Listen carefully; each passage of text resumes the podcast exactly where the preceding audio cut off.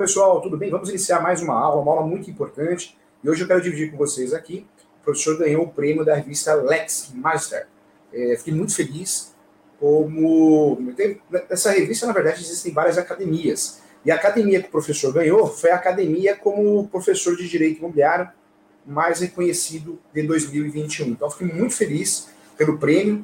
É, é uma revista conceituada no mundo jurídico, uma revista que tem aí vários conselheiros do Supremo. Então, muito legal, fiquei muito contente por ter ganhado o prêmio como um nome, reconhecido como o nome mais é, conhecido no direito imobiliário em 2021. Muito feliz, obrigado por você que votou, obrigado por você que me ajudou de alguma forma a chegar lá, tá? Então, fico muito feliz, sempre muito grato. Nós temos que praticar sempre a gratidão, temos que praticar sempre dar graças às coisas, né? Muitas vezes a gente só pede, só pede, só reclama, e é um vício isso, não, a gente tem que agradecer, né? Então, isso é muito importante. Vamos lá. Hoje tem sorteio, vou sortear esse Vademeco, o meu Vademeco, da editora Mizuno. Vademeco também que é, virou aí o Vademeco da moda. Eu fico muito feliz porque eu vou nos cartórios no Brasil todo, o professor que leciona pela FGV e corre esse país aqui. E eu fico muito feliz quando eu chego num cartório, atuando como advogado, como professor, e vejo meu Vademeco lá. Muito feliz mesmo, tá? Eu fiquei contente também de ver esse livro numa sessão do Supremo. Muito legal também. Chegou até os nossos ministros. Muito feliz por isso, uma honra.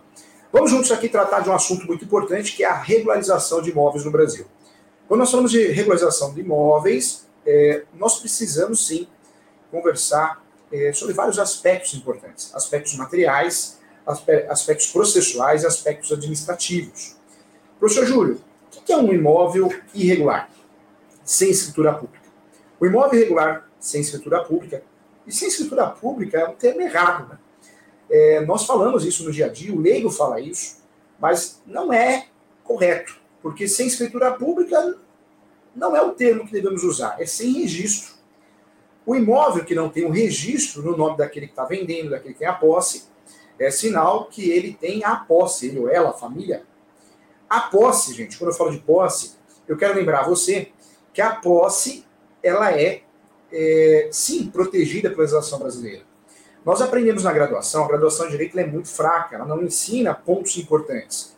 Nós aprendemos com um certo desprezo, pouco caso, o que é posse, ter a posse. Não é bem isso.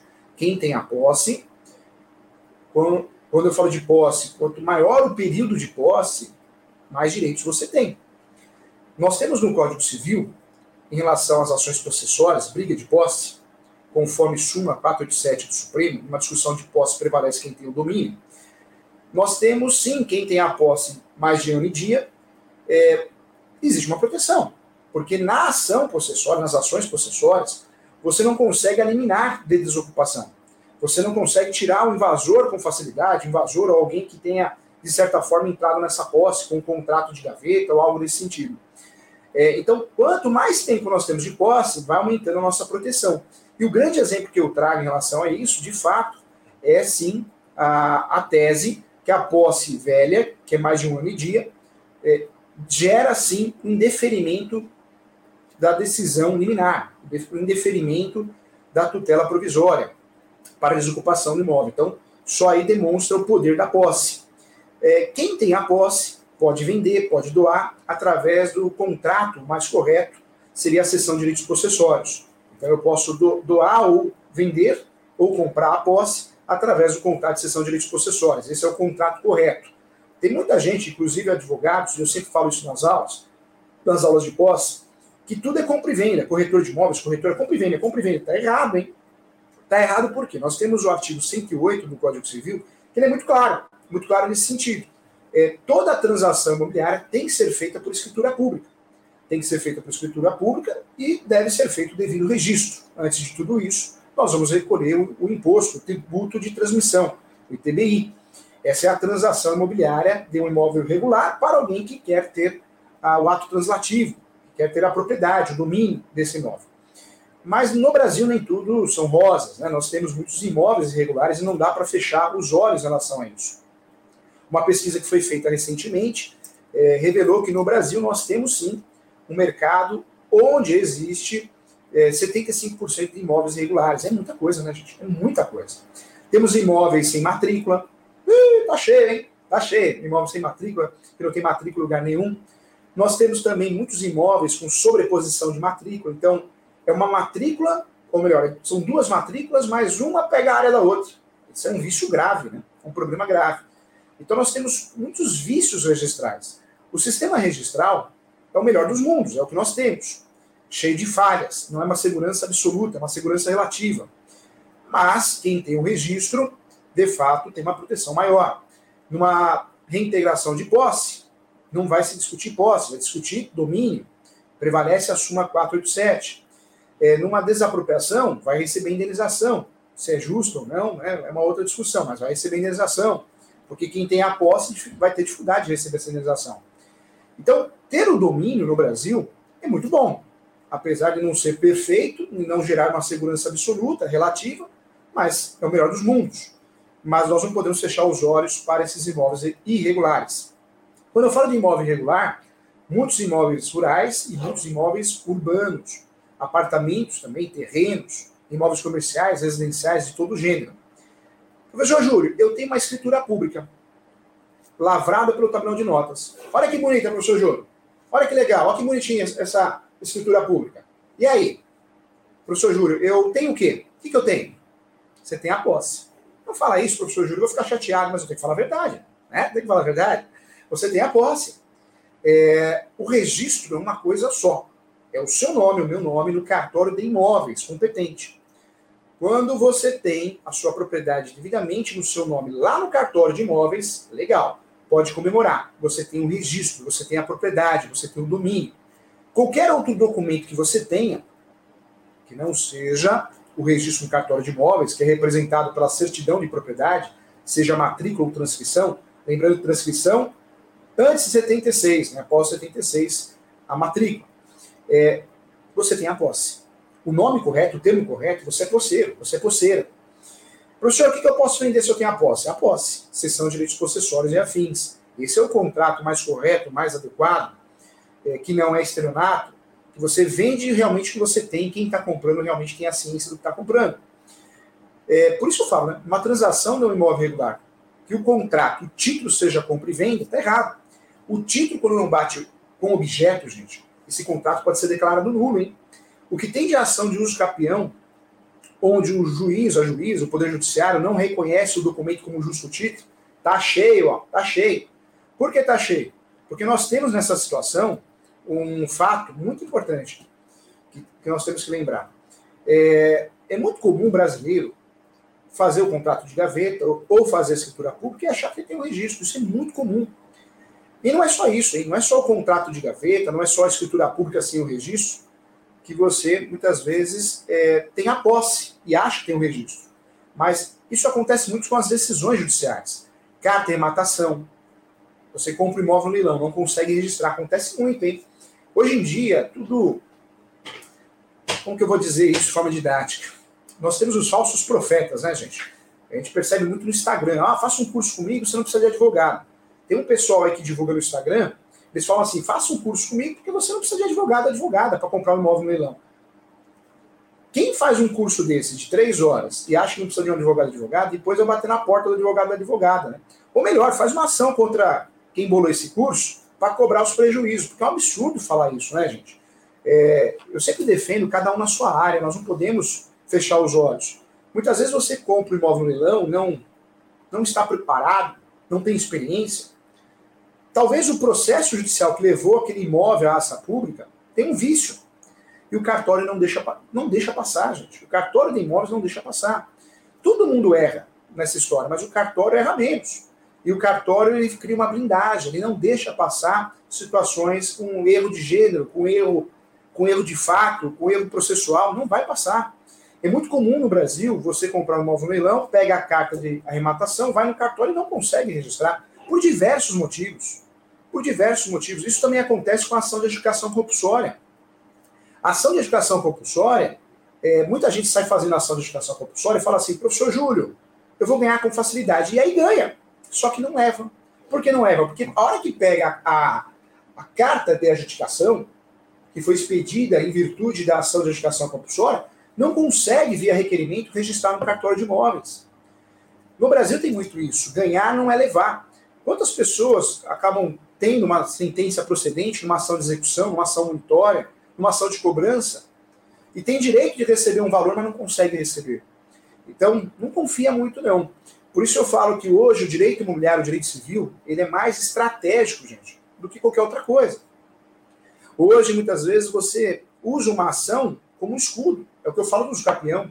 O uso capião, quando está em andamento judicial, é, existe o um entendimento da uso, do, do uso, né, da aplicabilidade da súmula, da súmula que é a súmula 237 do Supremo.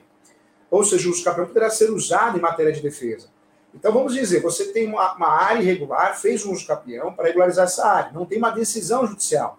Se vem uma bomba de lá para cá, uma ação de reintegração de posse, uma ação de manutenção de posse, uma ação é, interdito proibitório, uma ação petitória, uma das ações petitórias, emissão na posse, ação de resgate, é, entre outras ações, ação publiciana, você consegue usar o uso capião, não usando o uso capião dentro como se fosse uma reconvenção. Isso está errado, hein, gente? Eu já ensinei, está errado.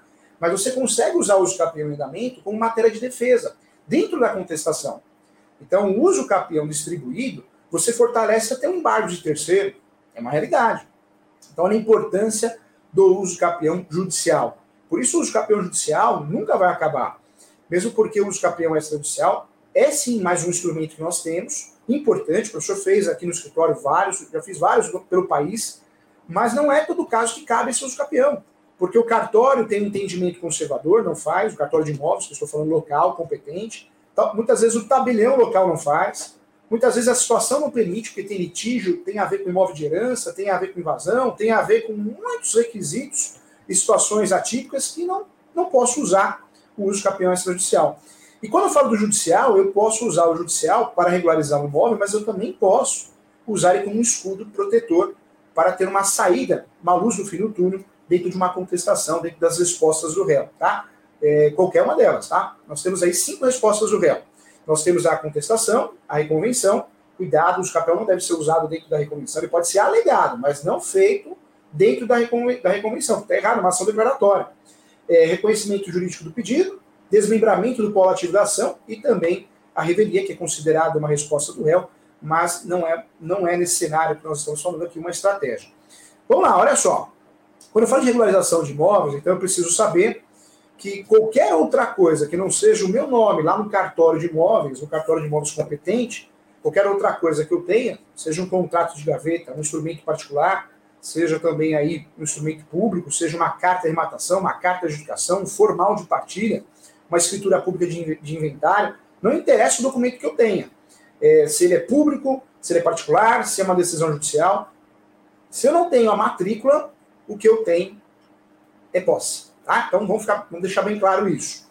Outra confusão que acontece muito, hein? É a confusão que também acontece demais. É registro e averbação. Registro, transmissão. Professor, vou fazer a, um inventário. É transmissão, então é registro. Porque eu vou transferir, eu vou, eu vou transferir o ato translativo do falecido, a falecida, para os herdeiros, para o meeiro, meeira. A compra e venda também, a doação também.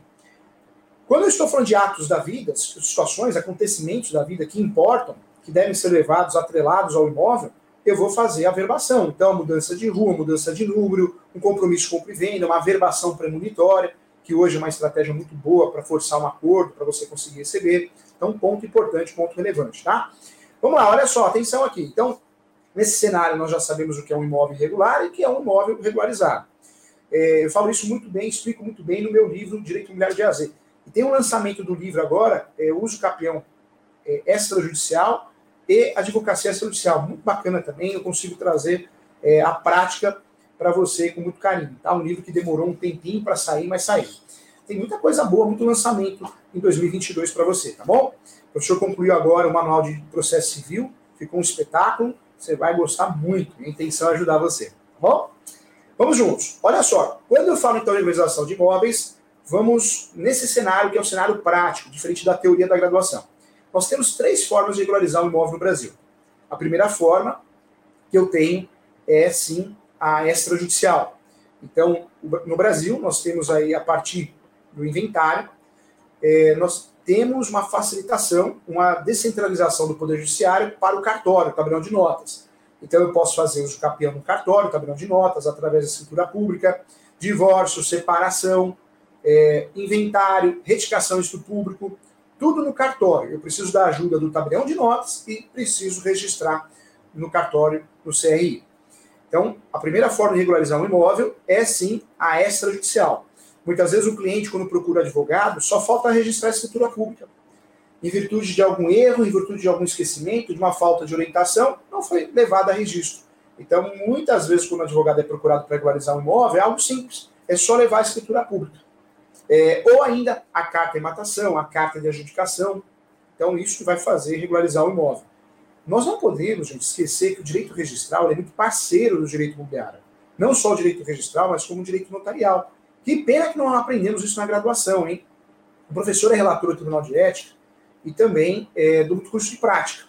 Nós tivemos um caso de uma, de uma advogada, ela fez o divórcio e ela não orientou o cliente levar o mandado judicial de divórcio ao cartório para fazer a verbação do divórcio.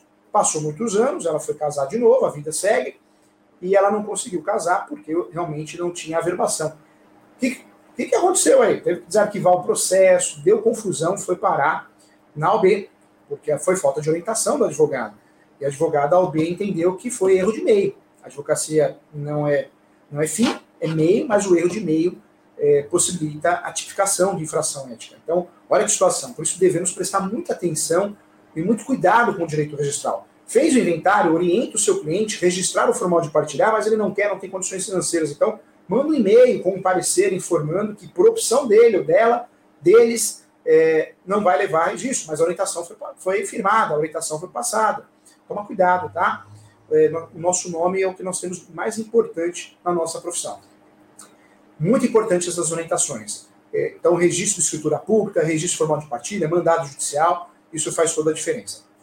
Vamos lá. A segunda forma de regularizar um imóvel que eu tenho é administrativa. E hoje, gente, nós temos aí a figura da REURB. É, a REURB. A Lei de Regularização Fundiária trouxe mais uma possibilidade para nós. Professor, como está isso no Brasil? É, infelizmente, o Brasil é muito lento, né? Tudo é muito lento. Então, nós temos muitos municípios infelizmente, que nem criaram ainda a Comissão de Regularização Fundiária. O professor que atua muito com regularização de imóveis no Brasil todo, o escritório é, ele é especializado nisso, é, você vai fazer uma reunião no requerimento, muitas vezes a prefeitura não tem a comissão, não tem a comissão instituída de regularização fundiária. Isso é uma judiação, né? é uma judiação, porque a lei de regularização fundiária, a REURB, é, é uma baita de uma ferramenta para regularização de imóveis. E muitas vezes a lei existe, mas não é dada a devida atenção. Não é, não é, infelizmente, não é dada a devida infraestrutura para que possamos regularizar assim. É, eu já consegui fazer muita regularização por REURB, e muitos alunos das minhas pós também conseguiram. Mas nós temos enfrentado, sim, um problema sério, que é a falta de comissões específicas dentro da prefeitura, dentro do município. Isso é muito ruim. Outro problema que nós temos enfrentado em relação à REURB, que muitas vezes você faz o procedimento, a prefeitura, o município, a comissão faz tudo certinho, entrega o título de realização fundiária, ou a certidão de realização fundiária. A hora que você chega no cartório com esse documento, faz o requerimento para fazer o registro, o cartório fala que não. Não, eu, cartório de imóveis, não vou registrar. Eu não registro isso, não reconheço como um ato translativo que vai possibilitar a regularização do imóvel. Então é algo sério que nós temos é, enfrentado no Brasil. Infelizmente, né, gente? Infelizmente. Mas vamos acompanhar. Isso é que nem o campeão extrajudicial. A, efetividade dele é muito pequena perto do que deveria ser. Tem muitos cartórios que deixam muito claro, oficiais de cartório falam, não faço registro eu futuro campeão extrajudicial. Então, o advogado, advogada, que não tem esse feeling de, de é, é, procurar observar situações práticas, já joga na mão do escrevente, isso não é advocacia extrajudicial, hein, gente? Cuidado, hein? Você pegar todo o documento, né? E entregar na mão do cliente, do, do cartório, do escrevente, e falar assim, olha, toma que o filho é seu, isso não é uma advocacia extrajudicial. O primeiro juiz da causa é o advogado advogado, que tem que analisar. Terceira forma de regularizar o imóvel no Brasil, nós temos as medidas judiciais, são várias, hein? Nós temos a ação de adjudicação compulsória, é uma ação para regularizar o imóvel, é uma ação que eu vou usar para obrigar o vendedor a transferir para mim, comprador, compradores, Lembrando que hoje nós temos o Instituto da Ação de Adjudicação Compulsória Inversa, hein, gente? Muito importante isso, aprofundando nossos estudos aqui. A ação de adjudicação compulsória inversa é, é a ação criada pela jurisprudência e doutrina, que eu vou inverter a situação. Quando que eu uso a ação de educação compulsória?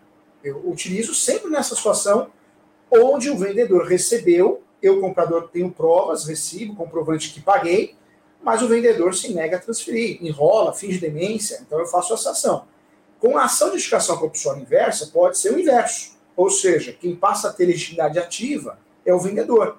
Eu sou vendedor, eu vendi, entreguei a posse, recebi, e o comprador ó, não marca o registro, não, não leva registro da escritura pública devidamente assinada, ou não aparece, ou não, não agenda no cartório tabelião de notas para assinar é, a escritura pública, ou seja, vai enrolando. Então, eu, vendedor, posso fazer a ação de educação compulsória inversa. Esse, esse tema é muito legal, é o chamado pulo do gato, hein? Isso é importante.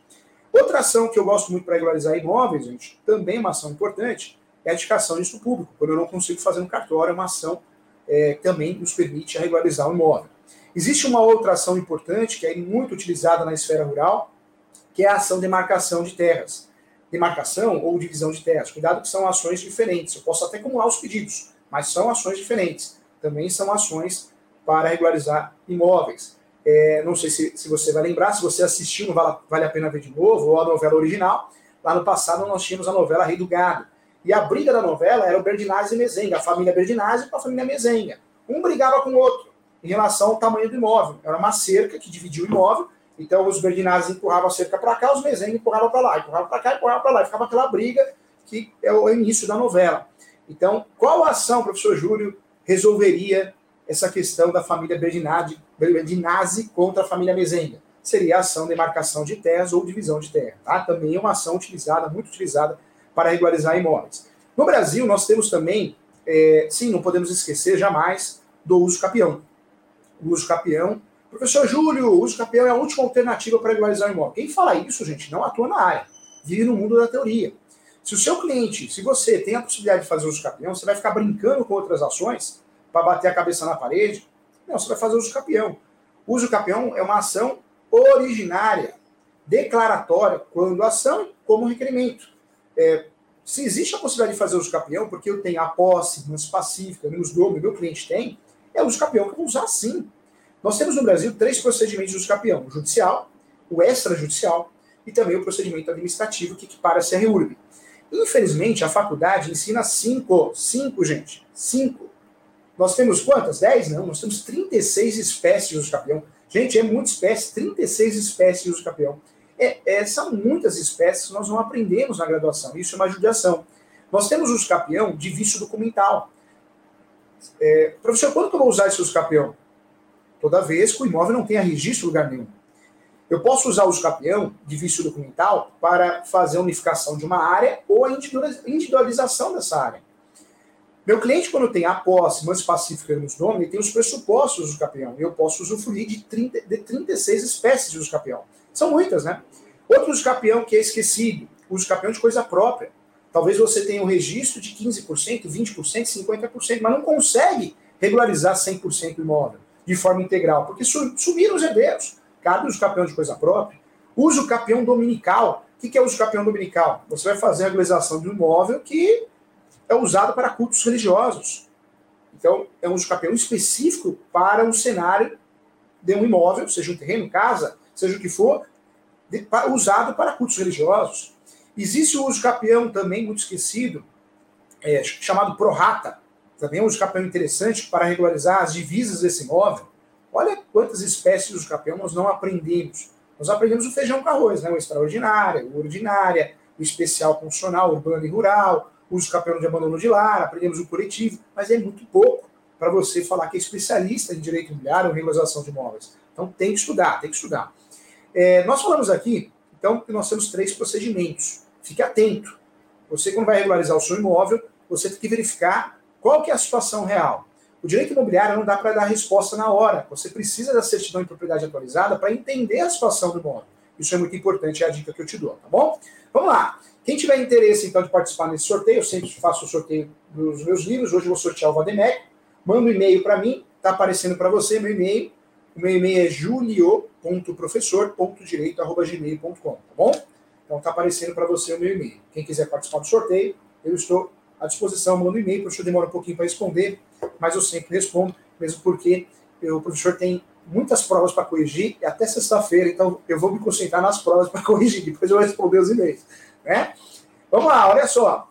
É, outra coisa que eu queria falar para você, você quer se especializar na área, é, eu convido a você a fazer minha pós-graduação, poderia indicar várias instituições, como a TAM, ProOrdem, é, FGV, entre outras, mas eu indico sempre a instituição que cobra menos do aluno. Então, eu indico aí a instituição, é, o ESO, por quê? Porque o custo é muito baixo da pós, para que todo mundo possa fazer e possa aprofundar os estudos, tá bom? Com muito carinho. Vamos lá. É, quero bater um papo com você também a respeito da regularização de imóveis de leilão. Professor Júlio, comprei imóvel no leilão, eu não consigo registrar a bendita carta de matação. Tem uma falha, tem um erro, o leilão errou. O que, que eu faço? Uma saída, se o seu cliente, se você tiver a posse, é o uso capião. Tá? O uso capião é uma saída interessante e seria, seria importante você trabalhar com o artigo 1238, mais o enunciado 492 da quinta jornada de direito civil. Então seria importante você trabalhar com essa fundamentação. Tem perguntas? Vamos ver. Tem perguntas, Giba, Felipe? Vamos lá. Aqui, sempre tem. Denise, tudo bem com você, Denise? Bom dia para você, tá? Doutor, um imóvel passivo de uso capião não deve entrar em inventário, certo? Porque aumentando o valor da herança, consequentemente o ITCMD aumenta. O inventário, ele é a forma mais rápida, mais séria de regularizar um imóvel. Toda vez que eu tenho uma situação onde o inventário é possível, não vai enroscar os herdeiros, é consensual, até litigioso, mas ninguém é sumido, o inventário é a melhor forma assim, de regularizar o imóvel, porque é rápido. Mas tem inventário que nós sabemos que fica impossível, porque um herdeiro sumiu, os filhos do herdeiro sumiu que receberiam por representação. Então, nessa situação, talvez, se eu conseguir fugir do inventário e fazer um outro caminho, talvez o uso campeão, seria uma boa alternativa. Eu, eu não gosto muito e eu não uso. Não vou nunca fazer inventário de um imóvel irregular. Ah, professor, mas tem um provimento que obriga. No Brasil tem legislação para tudo. Do mesmo jeito que tem um provimento que obriga, também tem o enunciado 492 da Quinta Jornada de Direito Civil, que trata a posse como direito sui generis, um direito autônomo. É claro que o inventário que envolve imóvel de herança tem que ser muito bem fundamentado, é, temos que usar a jurisprudência, inclusive a jurisprudência atual da terceira turma do Superior Tribunal de Justiça, não é um copia e cola na internet, não pode ser, eu sempre pego no pé dos meus alunos em relação a isso. Copia e cola não é advogar, hein, gente, você tem que criar, é um trabalho intelectual. É, então, é uma solução, sim. Se você pega esse imóvel irregular e joga dentro do inventário, o inventário por si só não vai regularizar. Não vai regularizar. O que pode acontecer nesse uso campeão é você realmente enfrentar é, algumas situações, alguns imprevistos, como uma improcedência da ação em primeira instância, em primeiro grau, por falta de conhecimento do judiciário, né, ou, ou, ainda é, por falta também de, de, boa fundamentação na peça. Então, sempre falo, essas ações devem ser bem fundamentadas até para você ter êxito e sucesso na demanda, tá bom? Tem mais perguntas? Como diz o Faustão, quem faz, faz ao Quem sabe, faz ao vivo. Faz pergunta aí, que a gente responde na lata aqui. Bom dia, professor. E bom dia a todos. É o Luiz, hein? Luiz Antônio Finger. Um abraço para você, Luiz Antônio. Como pode o registro de imóveis se negar de proceder certos registros e, ao mesmo tempo, dar a origem à matrícula nula? Acontece, né? Eu sempre falo que o cartório erra menos, mas erra. Porque nós temos, o professor advoga para muitos cartórios no Brasil, e o que eu tenho feito de contestações, defesas, é, é brincadeira. Por quê? Porque o cartório vem errando muito. Então nós temos várias ações anulatórias de registro, várias ações anulatórias ou, ou declaratória de nulidade de, de, registro ou da escritura pública.